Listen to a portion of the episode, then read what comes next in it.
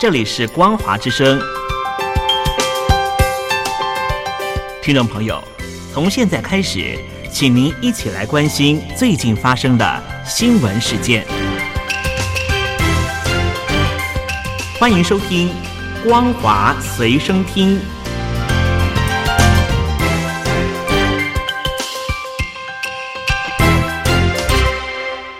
听众朋友，你好，欢迎收听《光华随身听》，我是嘉玲。我们来关心最近发生的新闻。美国总统拜登九日将前往欧洲，展开任内首次海外访问。除了参加七大工业国峰会和北约峰会，还预定十六日在日内瓦会晤俄罗斯总统普京。华盛顿邮报五日刊出拜登的投书：“我的欧洲行是为了团结全球民主国家。”拜登表示，此行目的是团结欧洲盟友和民主伙伴，一同对抗俄国和中国大陆。拜登表示，他在全球不安、疫情肆虐之际出访，是为了兑现美国对盟友与伙伴的承诺，展现民主国家应对挑战与遏制新时代威胁的能力。他指出，无论是在全球各地终结疫情、应对日益加剧气候危机，还是对抗中国大陆和俄国政府有害的活动，美国都必须以实力领导世界。他说：“多亏美国的疫苗策略和振兴经济方案，美国经济已经复苏，足以提振全球经济，并在其他志同道合民主盟友的协助下，让美国更强。”拜登说：“民主阵营必须加强投资基础建设，美国将提供升级实体、数位和卫生建设的另一个高水准选择，更加坚实并有利全球发展，有别于大陆。”他表示，美国和欧盟也将讨论如何确保市场民主体制决定本世纪的贸易和科技规则，而非由大陆或其他人决定。拜登说，在和普京见面前，他将先和欧洲达成共识，团结一致应对俄罗斯对欧洲安全的挑战，包括对乌克兰的侵略。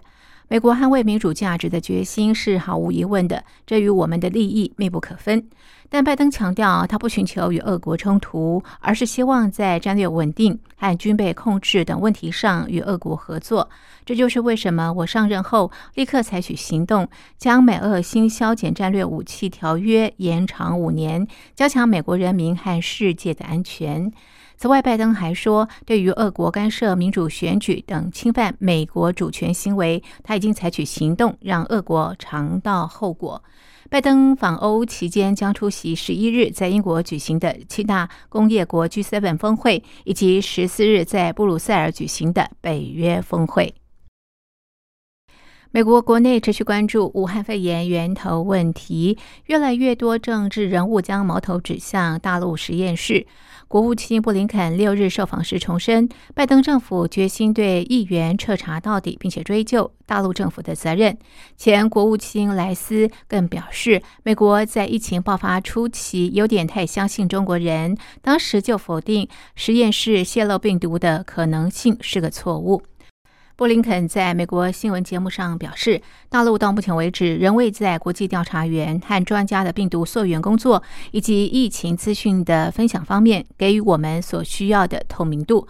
中国大陆必须展现透明度。他强调，中国大陆既然号称负责任的国家，就应该竭尽所能提供所有资讯，确保全球有能力防范疾病大流行再次发生。美国媒体披露。情报显示，中国科学院武汉病毒研究所三名研究员，二零一九年十一月就出现疑似染疫的症状。美国总统拜登进而指示情报机构必须在九十天内提出议员报告，显示拜登认真看待病毒从实验室外泄一说。与此同时，前总统布希任内的国务卿莱斯六日在哥伦比亚广播公司政论节目。面对全国上表示，在疫情爆发的最初几周，许多声音倾向否定实验室亵渎的可能性。事实上，有些证据已经摆在我们眼前，而媒体对于这种情况也负有一定责任。莱斯坦言，武汉病毒所十分令人关切，包括它不合标准的安全措施，而且美方情报显示，该所研究员在中国通报首起病例的前一个月就疑似染疫，当时就。必须提出尖锐的问题了。他建议拜登，如果想查明病毒源起，首先要做的就是承认美方在疫情初期对中国大陆的误判，包括否定实验室亵渎的可能性。对此，中国大陆外交部发言人汪文斌七日反击，指出美国将病毒溯源政治化，有如2003年指控伊拉克藏有大规模毁灭性武器，进而发动战争一样，都是进行有罪推定。他敦促美国承担自身责任，让世界卫生组织专家前往美国进行病毒溯源研究。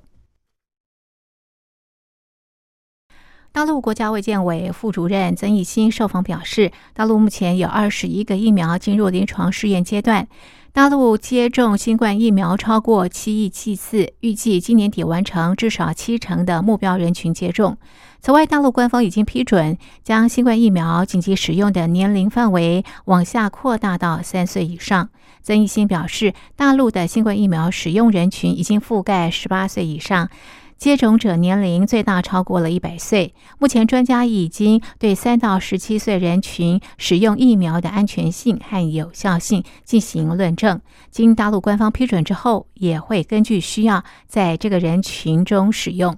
曾益新前天接受新华社专访指出，大陆在去年二月就成立了专班部署疫苗研发，目前已经有二十一个新冠疫苗进入临床试验阶段。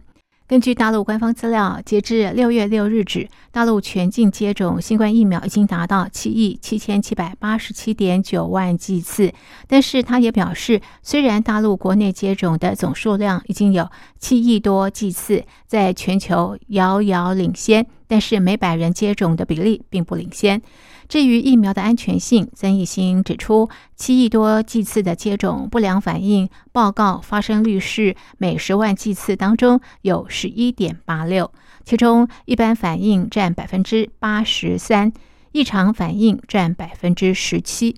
一般反应、异常反应发生率都低于二零一九年大陆常规接种的各类疫苗的平均报告。他也强调，大陆要构筑免疫长城，预计今年底至少完成百分之七十的目标人群接种。今年五月以来，大陆疫苗接种加速跑，在这场疫苗接种考验中，医务人员异常辛劳，接种量一天两千多万剂次，五天破亿剂次，每一个环节都要核对，每一个编码都不能出错。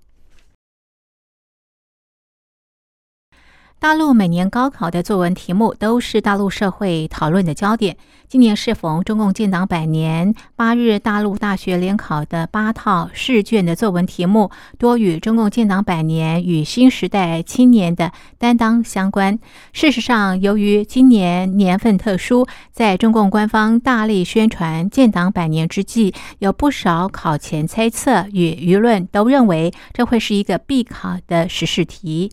大陆大学联考八日登场。根据大陆教育部统计，一共有一千零七十八万名考生上考场。八日作文题目一出之后，就登上大陆微博的热搜。不少网民、专家、媒体还展开作文试题的场外比赛。